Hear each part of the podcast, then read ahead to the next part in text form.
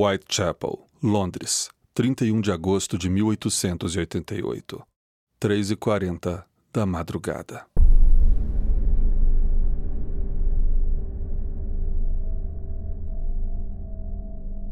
O distrito de Whitechapel era por muitos considerado como o antro da escória de Londres.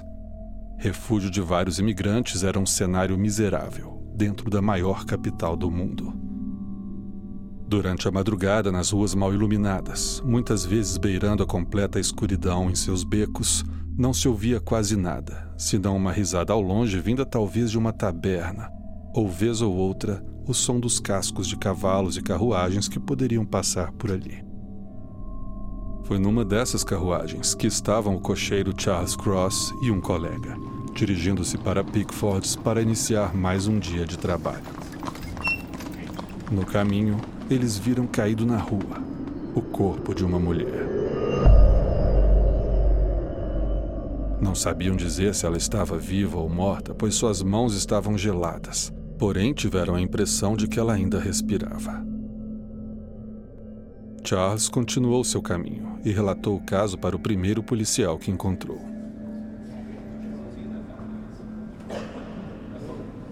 Menos de dez minutos depois, já estavam ao lado do corpo alguns policiais e um médico, que informou que a mulher tinha morrido, mas há poucos minutos.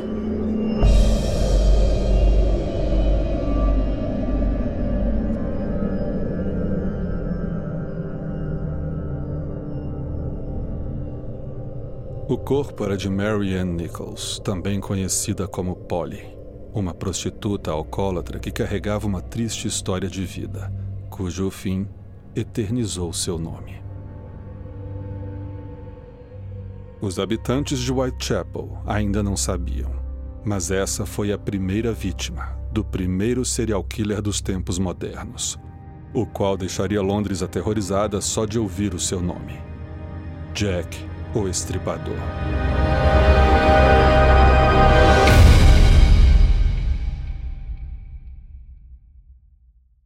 Caso 1 Mary Ann Nichols. Devido à escuridão, os cocheiros que encontraram o corpo não perceberam que havia vários cortes no corpo da vítima. Seu pescoço tinha sido cortado duas vezes de forma profunda, quase decapitando a mulher. Contudo, não havia muito sangue no chão. Os investigadores concluíram que o corpo não fora movido e o assassinato ocorreu no mesmo lugar em que o corpo fora encontrado. O crime aconteceu logo abaixo de uma janela, onde morava uma senhora de sono leve que disse não ter escutado nada. Os policiais acordaram outros moradores da região que também disseram não ter visto ou ouvido nada de incomum. No necrotério, os legistas descobriram mais feridas no abdômen de Polly, que fora mutilado. No entanto, devido ao pouco sangue espalhado, os ferimentos não pareciam ter sido a causa da morte, o que levou os médicos a pensarem que Polly fora antes estrangulada. E marcas no seu pescoço apoiavam essa teoria. Nenhuma pista, nenhuma testemunha, nenhuma arma do crime ou sequer suspeitos foram encontrados. O caso estava estagnado, mas a história se complicaria ainda mais.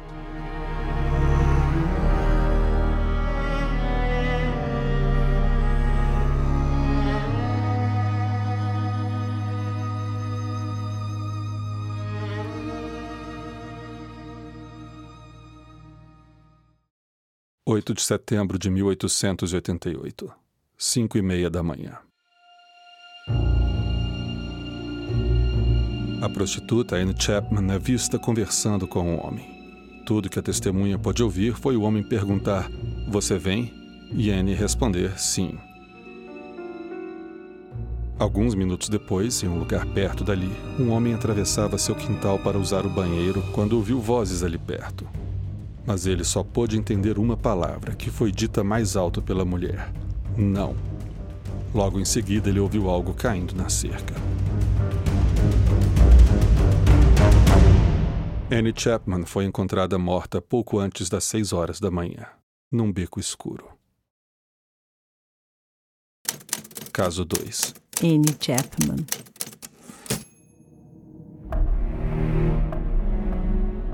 De acordo com as palavras do Dr. George Bagster e do Dr. Phillips, que analisaram o corpo no local do crime às seis e meia da manhã. O braço esquerdo foi posicionado sobre o seio esquerdo. As pernas estavam abertas e o rosto virado para o lado direito. O corpo estava terrivelmente mutilado. Havia um profundo corte em volta do pescoço, o que pareceu uma tentativa frustrada de decapitar a vítima. O abdômen estava completamente aberto. O intestino da vítima fora retirado e posicionado ao lado do ombro direito. O útero, a porção superior da vagina e os ovários também foram retirados mas não foram encontrados. Os cortes foram precisos e indicavam que quem os fez possuía grande conhecimento em anatomia humana.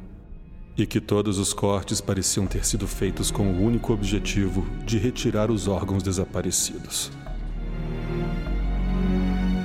Os investigadores concluíram que a vítima fora estrangulada até ficar inconsciente, e então teve sua garganta cortada.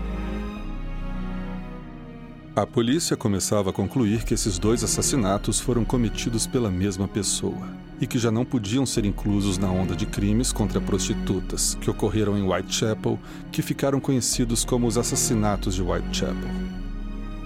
A população ainda tinha suas dúvidas e pregava que era o mesmo homem que havia assassinado outras mulheres quase um ano antes.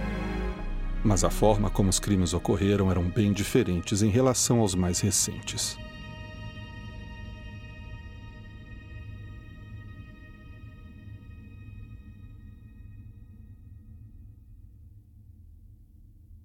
Houve uma grande pressão popular para que a polícia resolvesse o caso. Porém, sem nenhuma pista, tudo o que podiam fazer era prender suspeitos que possuíam um perfil criminoso. Vários foram interrogados e soltos, pois não se encaixavam na cena do crime, no obscuro motivo ou na habilidade para cometer aqueles crimes. A polícia estava de volta à estaca zero. Vários dias se passaram e a vida em Whitechapel acabou voltando um pouco ao normal. Mas não por muito tempo.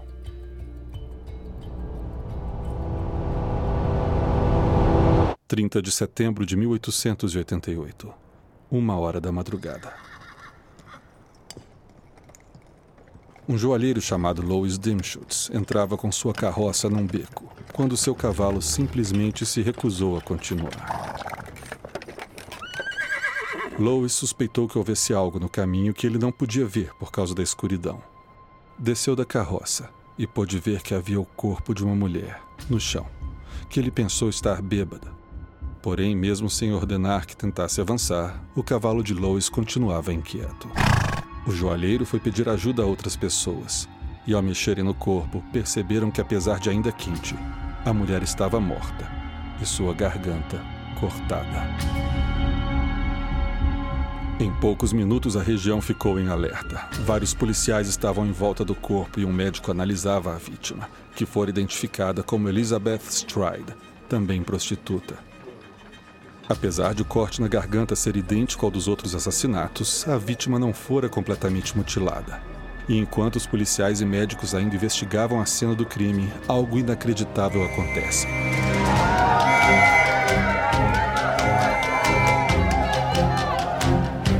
Apenas 45 minutos após o assassinato, chega a notícia que encontraram outra mulher morta, a um quilômetro e meio dali. Às 2h16 da madrugada, um médico examinou o corpo da segunda vítima, identificada como Catherine Edois, outra prostituta. E ao contrário da primeira vítima, essa estava mutilada. Todos ficaram atônitos com esse duplo assassinato.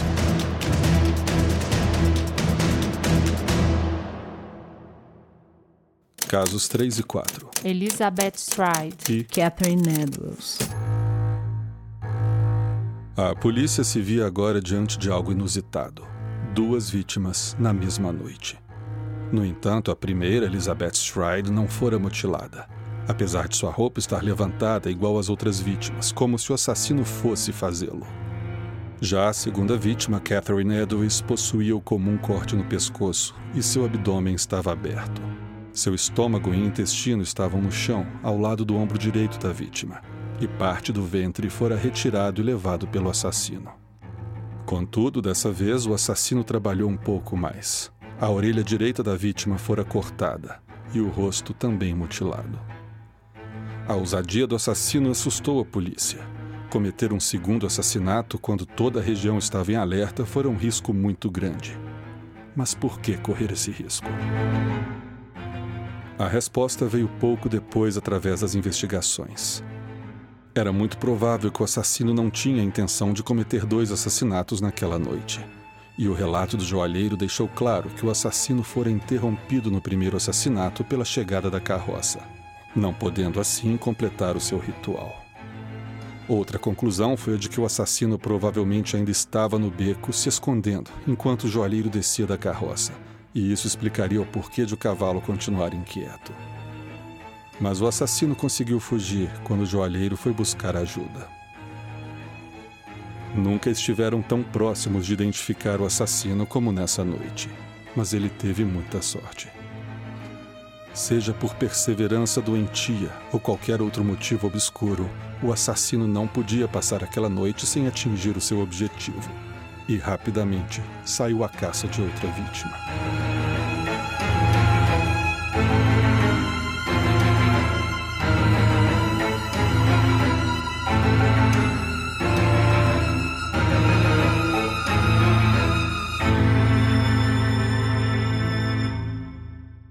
Seria a mutilação no rosto da segunda mulher um ato de raiva do assassino por ter sido interrompido da primeira vez? No entanto, nessa noite, a polícia conseguiu alguns relatos de testemunhas que poderiam ser cruciais para o caso. Mas algumas se contradiziam e os investigadores não sabiam qual linha seguir. Mas a maior evidência encontrada tornou-se num grande dilema. Enquanto os policiais faziam buscas pela região, um deles encontrou um pedaço de tecido ensanguentado, fixado na parede de um prédio. Ao lado desse tecido havia uma pichação em giz que dizia: Os judeus são os homens que não serão responsabilizados por nada. O pedaço de tecido ensanguentado era de Catherine, a segunda vítima, e provavelmente os escritos foram feitos pelo assassino. Um policial ficou de guarda para vigiar o local enquanto os policiais preparavam uma equipe para analisar e fotografar aquela importante evidência. Mas antes disso acontecer, os escritos foram destruídos por uma controversa ordem de Sir Charles Warren, comissário da Polícia Metropolitana. Sua justificativa para essa decisão foi a de que, se essa mensagem fosse vista pela população, uma caça às bruxas contra os judeus seria iminente naquela área, já mergulhada em antissemitismo e com inúmeros judeus morando ali. Sir Charles Warren foi criticado por mais de um século por essa decisão. Ele havia destruído uma das poucas evidências importantes.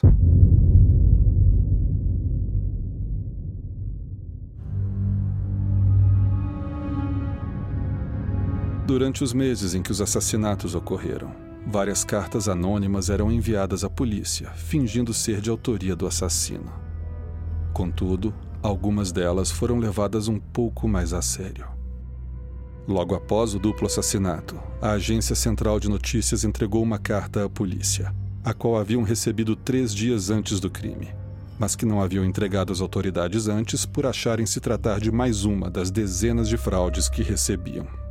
Essa carta ficou conhecida como a carta Dear Boss, querido chefe, em inglês. A carta dizia: Querido chefe, eu continuo ouvindo que a polícia me pegou, mas eles não vão me eliminar ainda. Eu dei gargalhadas quando eles pareciam tão espertos e falando sobre estarem no caminho certo. A piada com tecido ensanguentado me divertiu bastante. Eu sou bastante severo com prostitutas e não vou parar de estripá-las até ser preso. Meu último trabalho foi uma grande obra. Não dei nem chance da dama gritar. Como eles podem me pegar agora? Eu adoro meu trabalho e quero começar de novo. Você em breve vai ouvir falar de mim e meus joguinhos divertidos. Eu guardei um adequado líquido vermelho do meu último trabalho em uma garrafa para usar na minha caneta para escrever, mas ele tornou-se grudento como cola e eu não pude usá-lo. Mas a tinta vermelha serve o suficiente, eu acho. em meu próximo trabalho, eu arrancarei as orelhas da vítima e enviarei para a polícia, só por diversão. Guarde essa carta até eu realizar um pouco mais, então pode descartá-la. Minha faca é tão boa e afiada que eu quero voltar a trabalhar imediatamente se eu tiver a chance. Boa sorte. Sinceramente, Jack, o estripador.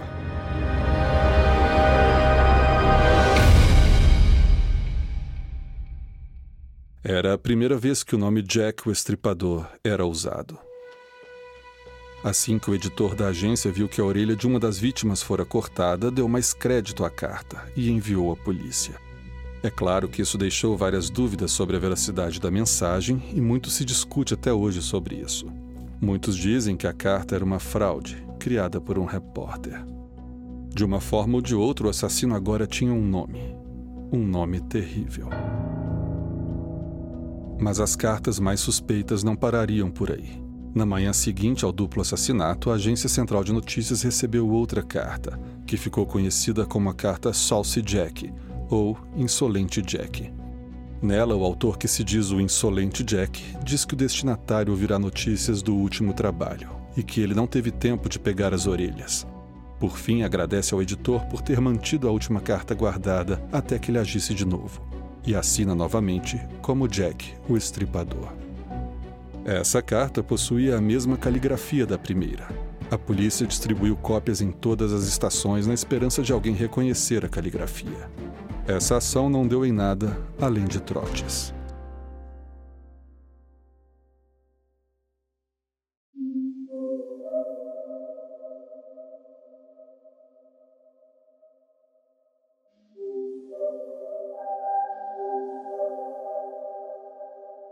No dia 16 de outubro, uma terceira carta, que supostamente era de Jack, foi enviada para George Lusk, líder do Comitê de Vigilância.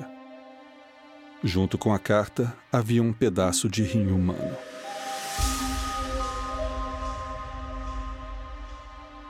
A carta não aparentava ter sido escrita pelo mesmo autor das outras duas, e não usava o nome Jack mas pelo seu teor e o pedaço de rim, tornou-se uma das cartas mais famosas e importantes, que ficou conhecida como Carta From Hell, ou Do Inferno.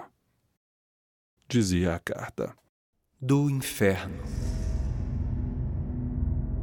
Senhor Lusk, te envio metade do rim que eu peguei de uma das mulheres e preservei para você.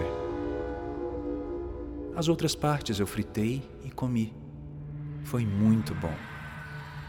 Eu posso lhe enviar a faca ensanguentada que usei para retirar os órgãos se você esperar mais um pouco. Assinado. Pegue-me quando você puder, Sr. Lusk.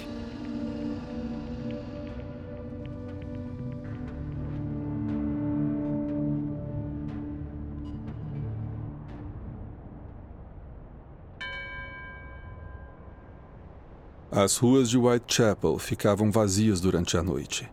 Prostitutas evitavam trabalhar e o medo tomava conta dos habitantes da região, e até mesmo de outros londrinos que evitavam passar pelo distrito.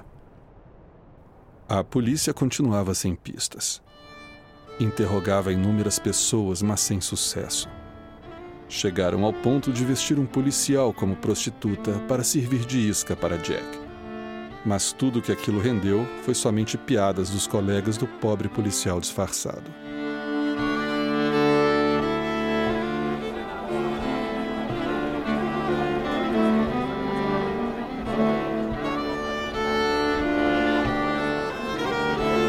Assim, depois de um mês sem nenhuma outra ocorrência, as coisas começaram a se normalizar novamente e a vida tomou conta das ruas de Whitechapel.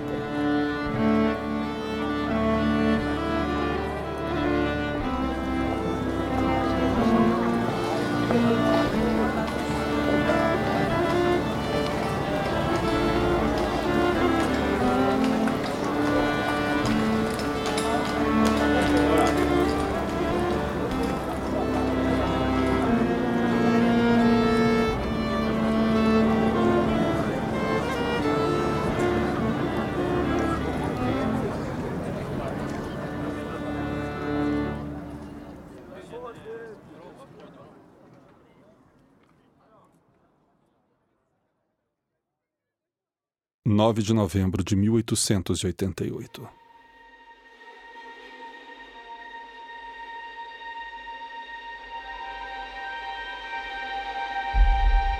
O dia estava amanhecendo e John McCarthy, dono de uma pensão, pediu para seu assistente ir ao quarto de Mary Kelly, uma bela e jovem prostituta irlandesa, para cobrar o aluguel. O assistente bateu na porta e não houve resposta. Ele então abriu a janela e moveu a cortina. O que ele viu ali o fez correr como louco de volta para o seu patrão. Em pouco tempo já estavam ali a polícia e médicos. Um dos oficiais que viram a cena disse: Quando meus olhos se acostumaram com a pouca luz, eu vi algo que nunca mais esquecerei.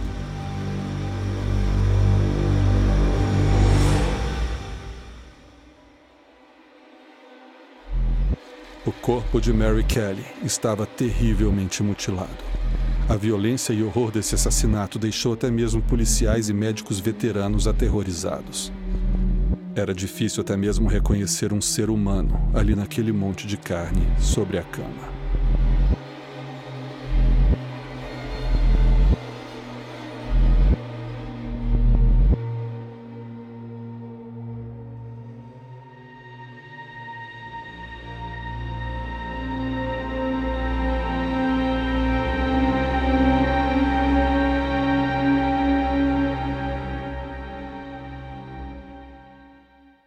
Caso 5 Mary Kelly.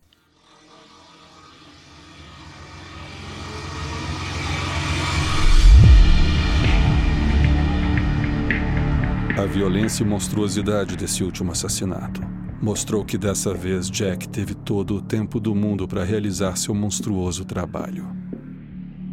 De acordo com as anotações do Dr. Thomas Bond, o corpo estava deitado nu na cama. Todo o abdômen fora retirado. Os seios foram cortados fora, os braços mutilados, quase sendo arrancados do corpo, e a face desfigurada. O pescoço fora cortado com tanta violência que danificou a espinha.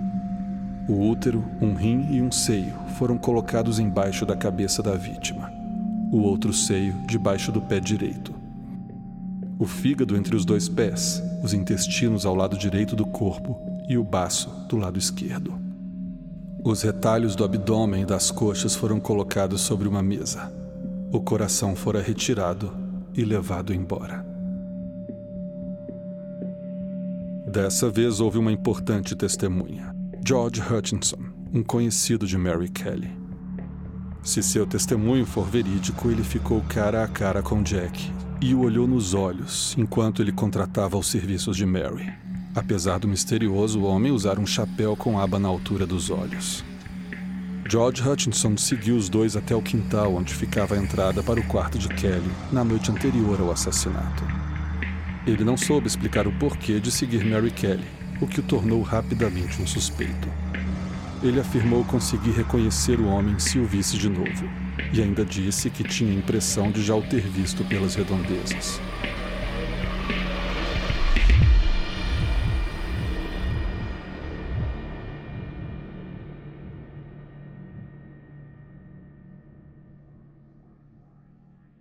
Contudo, Jack, o estripador, nunca mais foi visto.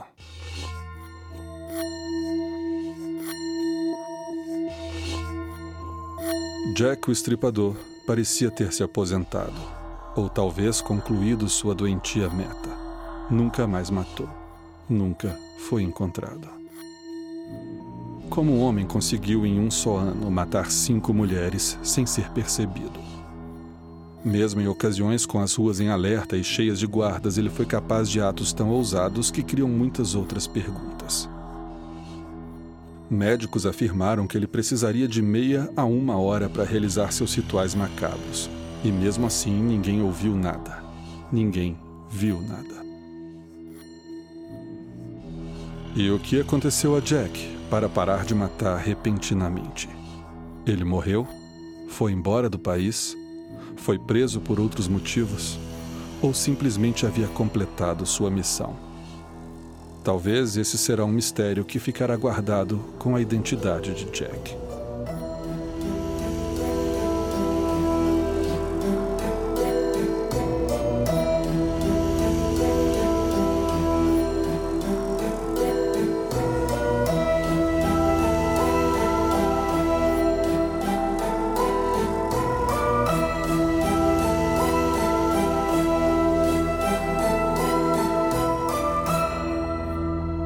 Polícia arquivou o caso. Não havia mais pistas ou testemunhas que pudessem dar sequer uma luz para os investigadores. Senhoras e senhores, eu sou Christian Gurtner e esse é o podcast Escriba Café. Esse episódio foi um remake de um antigo e já extinto episódio do Escriba Café que muitos pediram de volta. E aqui está com a pesquisa atualizada e uma nova leitura. Esse episódio contou com a participação mais que especial de Luciano Vivacqua. Um agradecimento também a Catarina Signorini. Acessem o site escribacafé.com e participem de nossa comunidade interagindo, deixando seus comentários nos posts dos episódios e discutindo os temas com os demais ouvintes. E se você tem uma empresa e quer eternizar a sua marca, patrocine o próximo episódio do Escriba Café. Acesse escribacafé.com e entre em contato. A todos que me ouvem, o meu muito obrigado. Um grande abraço e fiquem em paz.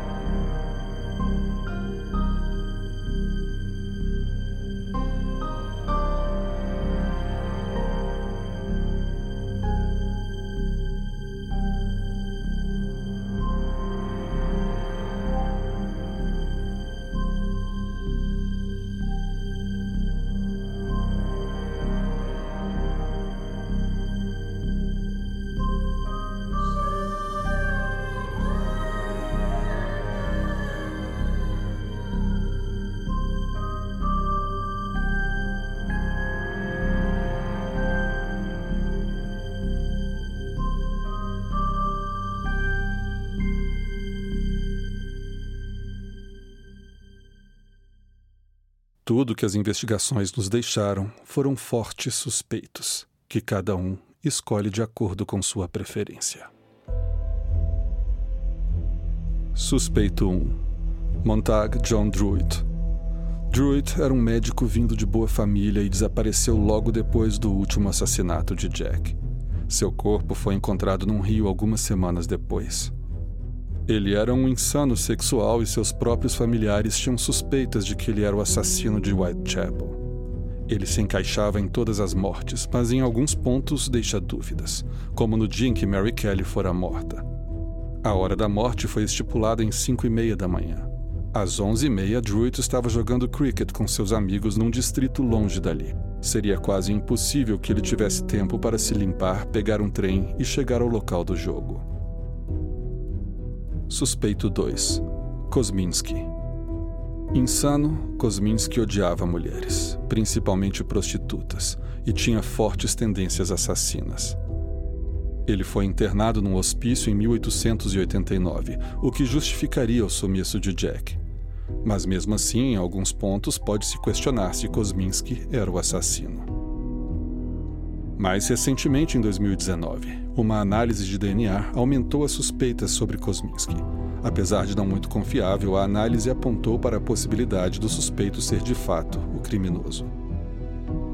Pouco antes disso, novas investigações quase obsessivas haviam apontado também um outro suspeito.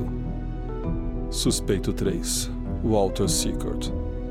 Sickert foi um renomado pintor inglês que estava acima de qualquer suspeita. Até que em 2002, Patricia Cornwell, uma escritora de romances policiais, publicou suas conclusões.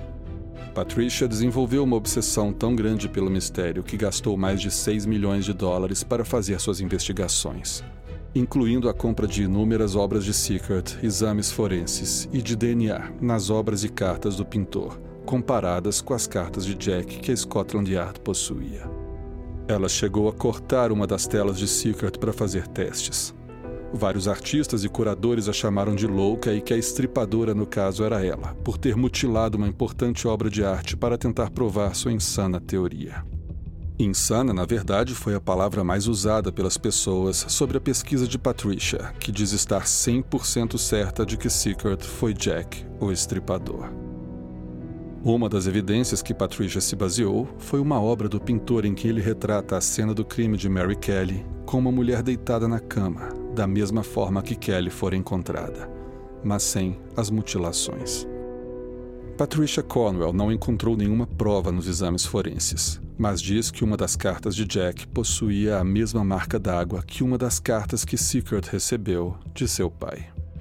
A escritora publicou seu livro e colocou sua até então impecável reputação em jogo. Diversas evidências da época foram perdidas, deixando mais difícil ainda a solução do caso hoje, mesmo com nossa tecnologia forense avançada. Quem foi Jack? Quais eram seus motivos? Por que começou e parou tão repentinamente?